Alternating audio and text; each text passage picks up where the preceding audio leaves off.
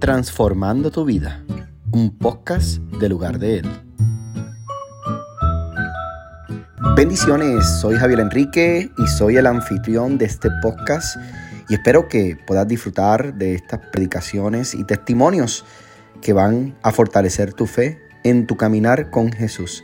Recuerda tener tu lápiz, tu papel en mano o tu dispositivo y de esa manera podrás aprovechar cada apunte de lo que vas a escuchar. Recuerda, utilizamos siempre la palabra de Dios como el vehículo donde se puede producir una verdadera transformación. Así que sin más, podemos comenzar a disfrutar de este próximo mensaje. Amén. Hemos estado en la serie de El corazón del Evangelio y esta serie en particular eh, tiene como centro la oración que muchos conocen como esa oración que Jesús hizo y dijo cómo debíamos orar, la oración de muchos conocen como el Padre Nuestro. En esa oración Jesús comenzó, nos enseña que nos dirigimos al Padre, que toda oración es dirigida al Padre, pero toda oración es el nombre de Jesús y toda oración debe ser guiada por la persona del Espíritu Santo. Toda oración que se haga en el nombre de Jesús es una oración poderosa. Amén. Así que cuando vayas a orar, ora al Padre, ora en el nombre de Jesús y deja que el Espíritu Santo sea quien te dirija. Eso es un principio para aprender. Y quiero que me acompañes a una historia que se encuentra en Lucas, en Lucas 7. Esta historia tiene que ver también con la oración que hemos estado hablando, la oración del Padre Nuestro que es en Mateo, pero vamos a estar en el libro de Lucas en el capítulo 7. Y específicamente en el versículo 36, en el versículo 36. En esta historia dice que hubo un hombre que era fariseo e invitó a Jesús a cenar a su casa. En la Reina Valera dice que este hombre era fariseo y le rogó, y le rogó a Jesús cenar en su casa. En algunas versiones puede ser que diga el nombre, en otras no. Solamente lo limita a decir que el hombre era fariseo. Así que lo primero que nos está estableciendo es la categoría social y religiosa en la cual se encontraba este hombre, que para muchos Jesús vino a predicarle a los judíos y entre ellos estaban los fariseos. Los fariseos amantes de la ley, muy conservadores de la religión, muy eh, chocantes con la persona de Jesús, con sus enseñanzas. Pero este fariseo quiso que Jesús fuera a su casa, seguramente con una buena intención de sentarse y escucharle, pero tenemos que ver la historia para ver lo que pasó. Así que es un hombre fariseo que invita a Jesús, le ruega y Jesús no le rechazó la invitación. Jesús tuvo la bondad y la compasión de sentarse con él, porque dice en, ese mismo versículo, así que Jesús se sentó a la mesa. Ahora bien, hay un punto aquí, un, en cambio. En el versículo 37 nos va a dar otra categoría. Dice, vivía en aquel pueblo una mujer que tenía fama de pecadora. Para que esta mujer se llamara una mujer eh, con, fama de pecadora, era una mujer que podía hurtar, o una mujer que estaba practicando cosas de inmoralidad sexual, o era una mujer que podía estar casada con un hombre que también practicara alguna inmoralidad y ya de por sí se constituía pecadora. Así que vemos dos categorías, porque el fariseo, un conocedor de la ley, un hombre de clase media, seguramente posiblemente alguien de negocios para ese tiempo, es una persona muy diferente a la categoría de la mujer con la cual los dos se están presentando en esta historia. Sin embargo, cuando ella se enteró de que Jesús estaba comiendo en casa del fariseo, se presentó con un frasco de alabastro lleno de qué? De perfume. Así que ella no fue que el fariseo le invitó, ella fue que se enteró, porque ella estaba buscando algo. Ella estaba buscando a alguien. Ella estaba buscando a Jesús. Muchos de nosotros nos hemos enterado de este lugar. Algunos porque los consiguieron en línea, otros porque alguien les mencionó. No sé de por qué razón estás aquí, cómo fue la razón por la que estás aquí. La razón es que te trajo el Señor. Esa es su voluntad. Pero el Señor, eh, aquí en la palabra nos deja claro la escritura, que esta mujer se enteró que Jesús estaba comiendo en casa del fariseo y las mujeres no eran invitadas para estar donde estaban los hombres tampoco, y menos una mujer pecadora. Así que esta mujer va a tomar un riesgo y se presenta allí con un frasco de alabastro y no nada más eso, sino que entra en, un comportamiento muy diferente a lo que se esperaba el fariseo. Dice, llorando, se arrojó a los pies de Jesús de manera que se los bañaba en lágrimas. Esta manera en la que ilustra la conducta de esta mujer, la expresión, es que ella estaba arrepentida, porque estamos hablando de una mujer pecadora, que a los pies de Jesús comienza a enjugarle sus pies y empieza a demostrar no nada más el hecho de llorar porque estaba arrepentida, sino el hecho también de lavar sus pies, de enjugarlos, de secarlos con sus cabellos, estaba mostrando un acto de gratitud y de honra al mismo Señor. No nada más que ella sabía que en él ella se podía ella podía hallar perdón, ella es que ella empezó a sentir el perdón. Son dos cosas diferentes. Tú puedes saber que Dios te ha perdonado, pero tú también puedes sentir que Dios te ha perdonado. Hay personas que dicen, no, yo sé que Dios perdona, pero ¿han recibido realmente ese perdón? ¿Han recibido, están viviendo como que ya Dios los perdonó o te sigues acusando? ¿O sientes que otros todavía te miran por eso que, que tú tienes o que hiciste? Así que ella empezó a expresar eh, con sinceridad, ella empezó a demostrar la gratitud por el perdón de Dios en ese gesto que tuvo. Y dice luego, se los secó con los cabellos, también se los besaba y se los ungía con el perfume. No bastó nada más con las lágrimas, el agua de sus lágrimas, sino también con un perfume significativo para ella, pero para los ojos del fariseo. Eh, esto no era de buen gusto porque eso era lo que se utilizaba en el campo de la prostitución para soltarse el cabello y utilizar aceites para el masaje y otras cosas. Así que en el contexto social esto estaba grave ante los ojos de aquel que le estaba mirando. Y más que esto no ocurrió en público, esto ocurrió en la casa del fariseo. Así que el hombre debía estar como que ofendido por lo que estaba ocurriendo allí. Así que el fariseo que lo había invitado dijo para sí, no que lo dijo, que lo dijo para qué? Para sí. O sea, como que cuando tú hablas contigo mismo, un monólogo, tú contigo mismo te dijiste algo, pero piensas que Dios no te escuchó. Pues él dijo para sí, eh, dijo, si este hombre fuera profeta, sabría quién es la que lo está tocando y qué clase de mujer es una pecadora. Así que primero mencioné que el fariseo le rogó, invitó a Jesús a que cenara con él. Jesús aceptó la invitación. Parece ser una buena intención primero para escuchar, aprender también de las enseñanzas de Jesús, pero salió lo que había la abundancia de su corazón, habla la boca. Pasó que en este momento de la buena intención ahora comenzó a mirar a Jesús juzgándolo, porque si este en verdad fuera profeta, no se dejaría tocar de una mujer así. Así que el fariseo en este momento se coloca en otra posición, juzgando el gozo, la gratitud que esta mujer estaba expresando a los pies del maestro. Entonces Jesús le dijo a manera de respuesta, porque Jesús nos escucha, aunque tú no expreses ninguna palabra, Jesús siempre te escucha. Jesús conoce tu mente. Jesús conoce todo de ti. Y entonces dijo, Simón, tengo algo que decirte, como si Simón hubiese comentado, ¿verdad?, en, público. Le dice, dime, maestro, respondió.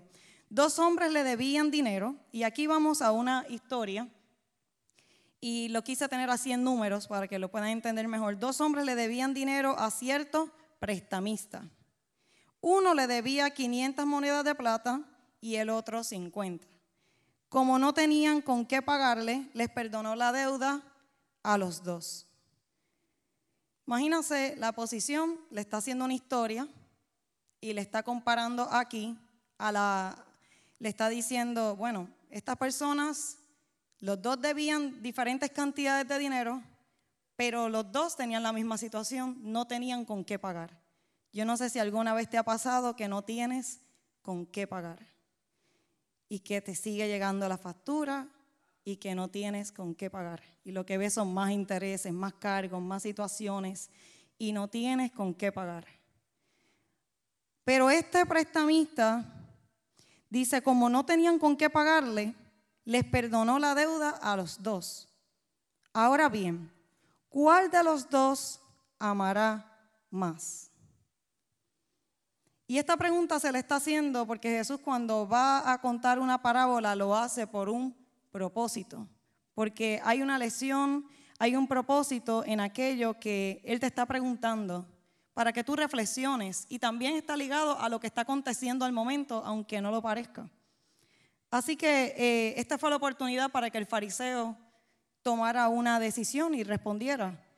Y él le dijo en el versículo 43, supongo que aquel a quien más le perdonó contestó Simón.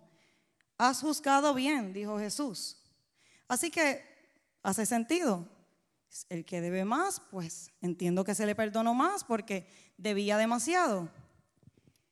Así que le dice, has juzgado bien. Yo te pregunto hoy, ¿alguna vez alguien ha cancelado una deuda que tengas, que tuvieses? ¿Alguna vez alguien te ayudó cuando tú no tenías con qué pagar? ¿Alguna vez alguien te perdonó aunque no lo merecías? Esto era lo que estaba viviendo la mujer a los pies de Jesús. Ella estaba demasiado agradecida porque ella entró a aquel lugar con muchas deudas. Ella entró con muchos pecados, pero Jesús se los estaba cancelando. Y el gozo que ella sentía era tanto que ella no podía detenerse. Así que hizo un acto que para muchos no era entendido, pero para Jesús fue significativo, lo fue todo. Tanto así que quiero hablarte de lo que sería vivir en deudas. Así que no mire para su lado si usted tiene deudas, esto es muy personal. Pero si una persona vive en deuda, me gustaría aquí. El que tiene deudas, toda persona que tiene deudas tiene un colector. Toda persona que tiene deudas tiene un acreedor, ¿no? Pero todo colector tiene que un deudor, alguien que le debe. Todo ofendido, en cambio, quiero que lo veas, todo ofendido tiene un ofensor y todo ofensor tiene un ofendido. No nada más que me ofendieron, es que hubo alguien que te ofendió. Entonces, ¿Quién necesita perdonar a quién? Ambos. Porque tanto el que ofendió necesita pedir perdón, como aquel que fue ofendido necesita perdonar al que le ofendió. No necesariamente cuando alguien te pide perdón, eh, la otra persona hace el mismo proceso de perdonarlo. Pero esto es algo que Jesús incluyó tan importante en la oración del Padre nuestro. Perdona nuestras deudas. Y ya mismo voy ahí Así que si yo soy acreedor, vamos allá mejor, si yo soy acreedor, alguien que ando cobrando deuda, soy aquel que cobro deuda. Si yo soy acreedor, soy el que insisto en que el deudor pague. Soy el que cobro intereses altos, el que hago que pague más de lo que le presté. Añado cargos por pagos tardíos. Puedo negociar un plan de pago.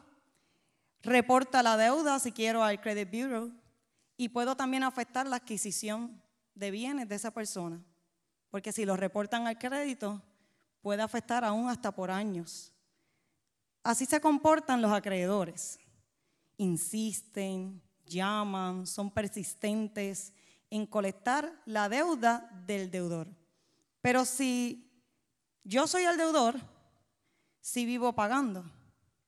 Yo soy el deudor si me recuerdan la deuda que tengo una y otra vez si me imponen cargos extras, si tengo que pagar más de lo que tomé prestado.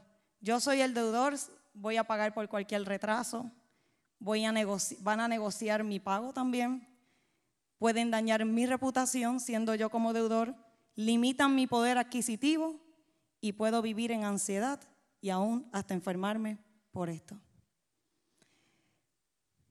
Mateo 6.2, 6.12 en la oración que Jesús nos modeló como debemos orar, dijo que incluyamos el tema del perdón. Pero nos lo presentó así. Y perdona y perdónanos nuestras deudas, como también nosotros perdonamos a nuestros deudores. O sea, en otras versiones dice, y perdona nuestros pecados como nosotros también perdonamos a los pecadores. Así que deuda y pecado ante los ojos de Cristo es lo mismo. Deuda, vivir en deuda es vivir en ansiedad, vivir con peso, vivir abrumado, vivir pagando más, vivir que alguien te recuerde, vivir con mucho peso, angustiado, incómodo, teniendo que hacer esfuerzos más extravagantes, porque un día a lo mejor esa persona entró por una pequeña deuda, pero esa deuda se convirtió en una bola gigante de nieve. Una aquella que ahora le hace pagar mucho más o le tentó a seguir agarrando más. ¿Cuántas personas abren una cuenta de tarjeta de crédito y primero era pequeño y no, yo lo pago antes y luego, sí, sigue, pero sí, olvídate, esa oferta ahora mismo, cero, cero interés por los primeros 18 meses, usted hágalo, vamos, le damos el descuento y, y qué tentación en Navidades y en diferentes momentos y se vuelve un peso, porque somos esclavos de aquello que debemos. En transformando tu vida escucharás predicaciones y testimonios inspiradores que te ayudan a fortalecer tu fe y a transformar tu vida. Somos esclavos de aquello que debemos, pero Jesús nos está diciendo y perdónanos, díganlo así al Padre, y perdónanos nuestras deudas. Nosotros para pedir perdón necesitamos acudir a Dios y para recibir perdón también necesitamos a Dios. Porque nosotros como hombres no tenemos una naturaleza que sabemos amar o perdonar solamente en Cristo. Así que dice, pero como también nosotros perdonamos a nuestros deudores. Qué difícil, porque no fue nada más yo decir, Señor, yo me arrepiento, perdóname. Es que también nos puso una condición. Es como que ya yo, ya de por sí, tú estás perdonando a tu hermano. Así que estamos en una relación donde yo no nada más le debo a Dios por aquello que hice mal, por aquel pecado que cometí, sino también por aquello que yo no estoy haciendo, por aquel amor que yo no le estoy mostrando. Y aquella mujer no nada más estaba arrepintiendo por su deuda, por su, por su pecado, sino que también estaba expresando el amor de, que sintió al saber que a los pies de Jesús ella estaba siendo perdonada. Estaban ocurriendo dos cosas en ese momento. Ella estaba siendo perdonada, pero ella también estaba expresando el amor de ser perdonada. Y el fariseo se molestó por eso. El fariseo se molestó por eso porque el fariseo es como aquel que no quiere que te de, no quiere que dejen hacer a otro. Quiere para sí, pero no quiere que el otro pueda entonces recibir, solamente para él. Así que el fariseo se molestó al ver que Jesús le estaba prestando atención, al ver que Jesús estaba tomando en cuenta el acto de esta mujer. En Romanos 13, 8 nos dice que no tengamos deudas pendientes con nadie, a no ser la de amarnos unos a otros. El estándar y la ley resumida en un mandamiento que amaremos a Dios con todo nuestro corazón, con toda nuestra alma, con toda nuestra mente y a nuestro prójimo como a nosotros mismos. Ayer compartíamos en la primera noche con los jóvenes adultos y un versículo que me tocó fue que nadie ha visto a Dios, pero sí, pero si, nos amamos los unos a los otros, sí pueden ver el amor de Dios. Entonces, estamos exhortados por la palabra de Cristo, por la palabra del Señor, a que no tengamos deudas pendientes con nadie. A que no tenemos que esperar que nos llegue la factura, a dejar asuntos sin resolver. Necesitamos ir rápido a los asuntos, necesitamos tratar las cosas rápido, porque si no te van a cobrar intereses. Si no, vas a seguir acumulando y acumulando y cuando vengas a ver vas a estar agobiado, vas a estar aprisionado por los acreedores. Dice, de hecho, quien ama al prójimo ha cumplido la ley. Y algo más que en esta serie, en particular, algo que el pastor quería dejar, es que el corazón del Evangelio quizás no hace sentido para muchos, como dice su palabra, es locura para los que se pierden. Pero su palabra en Romanos nos dice que si nuestro enemigo tuviese hambre, dale qué? De comer. Si tuviese sed, dale de beber. Pues haciendo esto, ascuas de fuego amontonará sobre su cabeza. quiero aquí contar algo. Quiero presentar un video, pero hace un tiempo nosotros vimos una película. Se llama Sabina Brumman, de La voz de los mártires Tiene que ver para el tiempo de los nazis, eh, se dio en el país de Rumania y es una pareja de ateos que se convierten a la fe en Jesucristo y ellos fueron perseguidos por los nazis. La esposa fue atea por mucho más tiempo que su esposo y llega un momento donde comienzan a sufrir y a ser perseguidos por ellos ser creyentes también y por ser judíos. Y hubo un momento donde ella, su familia la perdió porque fueron todos asesinados. Perdió a su mamá, a su papá, a sus hermanos, a sus sobrinos, a sus abuelos, de una manera cruel. Y todavía seguían siendo perseguidos. Esta historia es de la vida real. Y ellos pues huían huían, huían con mucho temor y se, escondían también, pero aún así comenzaron a pastorear y comenzaron a, dar a conocer el Evangelio, tocando pues, puertas, eran rechazados y empezaron a buscar a aquellos que estaban perdidos y, dejaron de, vivir por temor, comenzaron a, a arriesgarse por el Evangelio y decir, ¿sabes qué? Si aún mi enemigo tuviese hambre, yo le voy a dar de comer.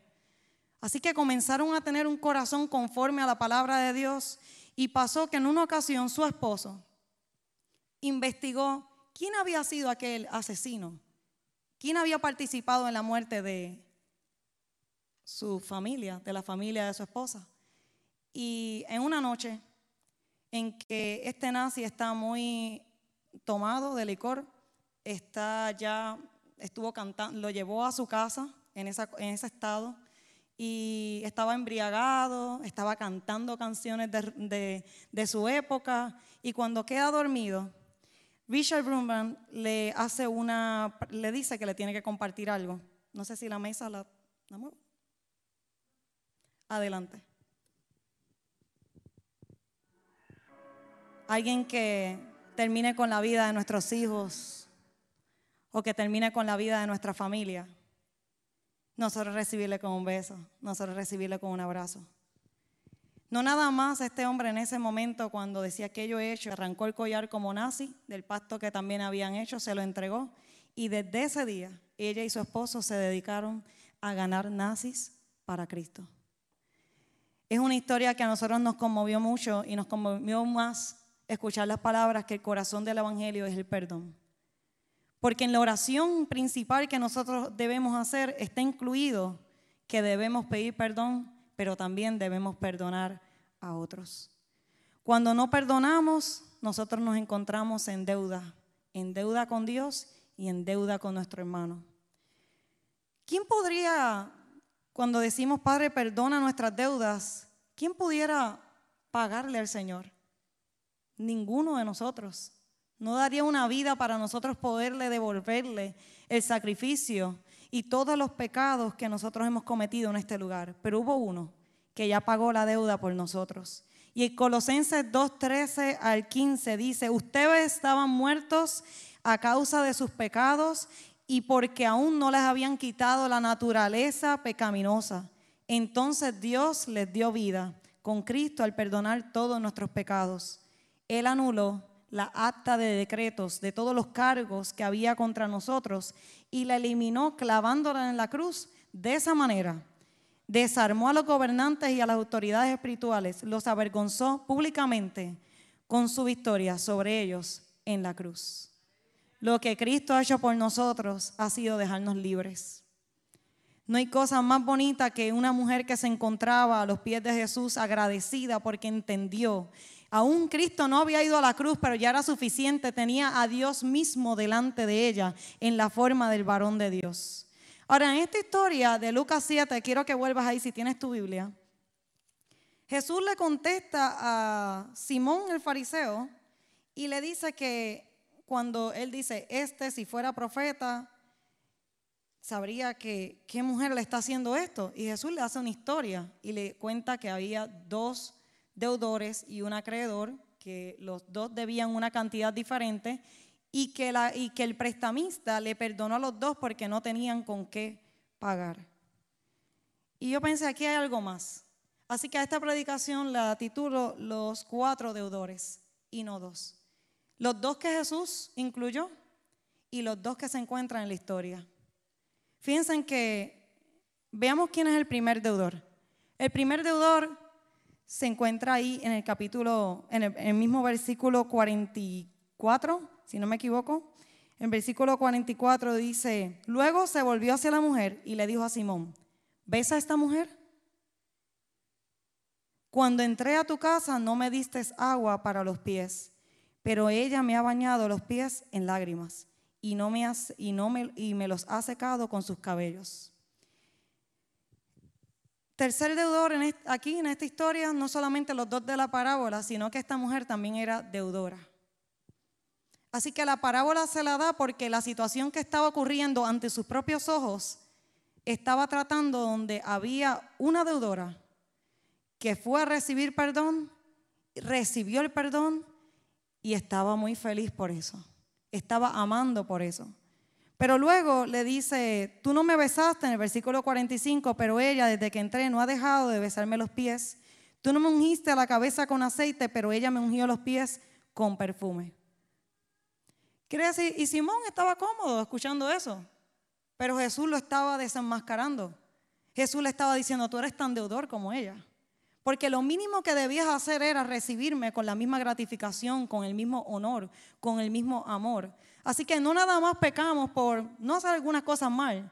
Pecamos también cuando nosotros no le expresamos a Dios nuestro amor y le damos el honor y, lo colocamos primero en nuestra vida.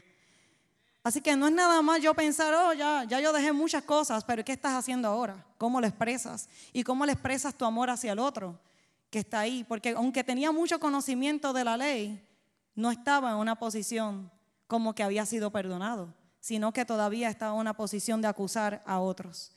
Así que le empieza Jesús a decir, le muestra, tú eres tan deudor. Así que es el segundo deudor de la historia. Pero este deudor en particular, Simón, se comportaba como un fariseo. Perdón, se comportaba como un acreedor. Porque él estaba como si estuviera cobrando la deuda. Él se comportaba como si estuviese pudiendo de alguna manera señalar lo que ella debía.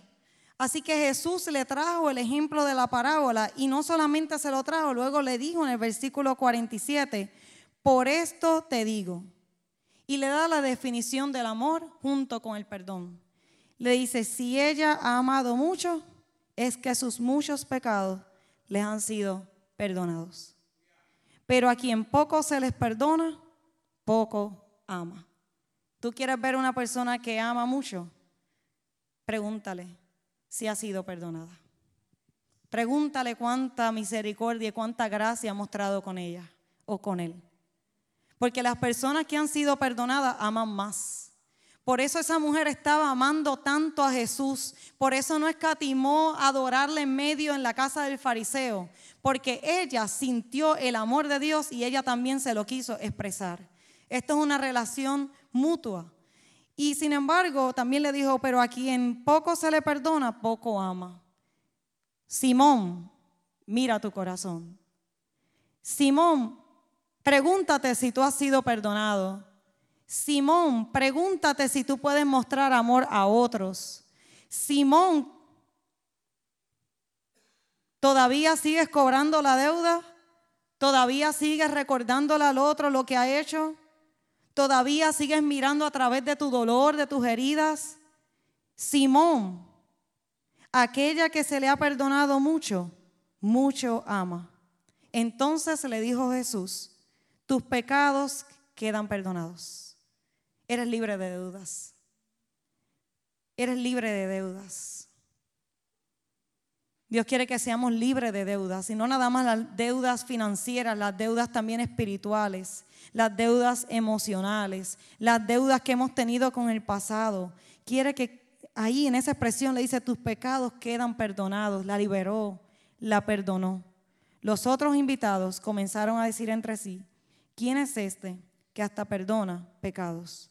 Y no solamente la perdonó, sino que juntamente con su arrepentimiento le dijo, tu fe te ha salvado. También la salvó, la rescató. Tú viniste quizás para perdón. Tú viniste porque estás arrepentido. Pero Dios no nada más quiere perdonarte, Dios también quiere salvarte. Otros vienen por salvación, pero cuando buscan salvación encuentran perdón. Porque es imposible que un Dios que ama no pueda perdonar. Es imposible que un Dios que ya anuló todo lo que tú debías y todo lo que tú te acusabas, Él dice, ni yo mismo te condeno. Amén. Entonces en esta historia vemos la representación de dos deudores de la parábola, pero vemos también dos deudores y dos comportamientos muy diferentes. ¿Qué nosotros estamos haciendo en este lugar? ¿Qué nosotros estamos haciendo si no estamos demostrando el amor con nuestro hermano? ¿Qué nosotros estamos haciendo? Porque para que Dios pueda ser visto, nos dice, Padre, dile en tu oración, Padre, perdona nuestras deudas, como también nosotros pagamos, perdonamos a aquellos que nos deben. Hoy sales de este lugar sin ninguna deuda pendiente. El primer lugar para tú saldar tu deuda, el primer lugar para tú comenzar a ser libre de ella es llegando a los pies de Jesús. Es reconociendo que la tienes. No es ignorándola. No es ignorando las llamadas que te hace el acreedor. Porque el acreedor sigue sigue sigue sigue. Sigue insistiendo, no se cansa, eh, no, estoy ocupado ahora. Oh, sí, señorita, ¿a qué hora le puedo volver a llamar? Ah, para volver otra vez a la deuda. Pero necesito hacer un arreglo de pago. Ok, le vuelvo a llamar y vuelve a las 12 y te llama. Y vuelve a las 12 y 10 si quieres te llama. Porque insiste en cobrarte. Y sabes que el enemigo de las almas insiste en recordarnos aquellas deudas que tenemos, aquello que nos oprime, pero Cristo en la cruz del Calvario ya pagó todas por nosotros. Las recibió públicamente, las puso en luz y te dice, hijo mío, libre eres, porque si el Hijo de Dios os libertare, seréis verdaderamente libres. Hay veces que vivimos estancados, que vivimos inseguros, que no podemos mirarnos a los ojos cuando tenemos deudas entre nosotros, cuando tenemos deudas entre nuestros hermanos. Pero como iglesia, Cristo nos llama a vivir libre de deudas, a vivir perdonados. Y no nada más perdonados por, por aquello que otros te han hecho, un perdón también para ti mismo. Un perdón para cuando tú también has causado la herida. Un perdón para cuando en muchas ocasiones tú dices, si que yo hice, Él también te perdona. Amén. Entonces esta mujer cambió todo lo que para la sociedad era pecadora. Y era pecador todo aquel que se desviaba de la ley, como aquellos fariseos. Para la ley y para todo este contexto social, aquella persona que era pecadora era lo mismo como una persona que se estaba desviando de las enseñanzas de la ley escrita en la palabra y era constituida como una persona de nivel pobre. Era una persona que cuando se encontraba en deudas, era una persona que era una categoría para la sociedad como si estuviese en pobreza por darle la espalda a la ley de Dios. El pecado nos lleva a la muerte. El pecado nos lleva a la pobreza el pecado y las ideas en nuestros, en nuestros pensamientos, así como Simón, que no dijo eso en voz alta, pero el Señor aún ve las intenciones de nuestro corazón. Y aún Jesús está mirando muy de cerca. Está mirando muy de cerca a aquellos que están hablando entre ellos mismos, que están susurrando, pero aún así Jesús tuvo la compasión de mostrarle una historia, de traerle a él el ejemplo y decirle, esta mujer por cuanto a sus pecados muchos le han sido perdonados, por eso mucho ama. Jesús le estaba invitando también en la misma mesa donde Simón pensó quizás que él también iba a imponer alguna enseñanza. Jesús le estaba enseñando, ven y come de mi mesa. Para ti también hay perdón. En la historia, en toda la historia de la Biblia, no nada más vemos perdón entre un pecador con, junto con Jesús, vemos el perdón entre hermanos, vemos el perdón de un hijo pródigo con su padre, pero también vemos el perdón de padres con sus hijos. Vemos el perdón también de mujeres que fallaron, de hombres que fallaron. La Biblia toda es una historia donde se encuentra el perdón, la restauración a través de Cristo. Cristo a través de toda nuestra historia. Pero para poder perdonar, para poder ser libre de deudas, nosotros necesitamos a Cristo. Porque por nosotros mismos no tenemos la capacidad para perdonar. Seguramente en este tiempo en la prédica has estado pensando en alguien que dice, yo necesito o perdonarme, yo necesito pedirle perdón a Dios, yo necesito pedirle perdón a alguien que está muy cerca de mí, he lastimado, pero primero yo necesito ayuda al Señor. Yo necesito las fuerzas de Dios. Yo necesito también hallar en, el Señor su perdón. Y yo quiero invitarte ahí donde estás que cierres tus ojos. Si en este momento hay alguna persona que dice, Señor, lo primero que quiero es restaurar y llegar a tus pies. Porque reconozco, Padre, que por mis caminos han sido oscuros, han sido manchados, pero por tu sangre, Señor, pueden ser limpios. En esta hora yo te invito a que hagas esta oración conmigo y digas, Señor, en esta hora yo te reconozco como mi Señor y mi Salvador. Yo te reconozco como Cristo que ha resucitado y que ha dado vida. Juntamente cuando yo estaba muerto, tú me has dado vida y me has dado perdón. Escribe mi nombre en el libro de la vida, en el nombre de Jesús. Amén. Si alguien en este lugar se encuentra y dice, yo necesito perdonar, pero yo lo necesito a Él primero. Yo no quiero que este mensaje se quede como simplemente una, un audio más, una prédica más, un tiempo que estuviste aquí, sino que pueda pasar a que te atrevas a liberar eso que tienes prisionero dentro de ti mismo, prisionera. Que puedas demostrar que amas mucho, porque mucho se te ha perdonado. Porque todos en algún momento hemos ofendido. Porque todos en algún momento también hemos sido ofendidos. Todos necesitamos el perdón. Y en este lugar, si tú quisieras en alguna manera acercarte al altar y aquí orar, porque el altar también es simbólico de los atrios del Señor, de su casa, del lugar donde yo me puedo acercar confiadamente y acceder al trono de la gracia y meditar y hablar con el Señor, lo puedes hacer mientras oramos al Señor. Si alguna persona ha hecho esa oración por primera vez, me gustaría que puedas pasar aquí, me gustaría orar por ti. Si no, también lo puedes hacer al salir. Si te sientes más cómodo así, puedes al salir ir al buff de cuidado pastoral y también podemos orar por ti. Amén. Gracias por escuchar este mensaje que sabemos fue de gran impacto a tu vida.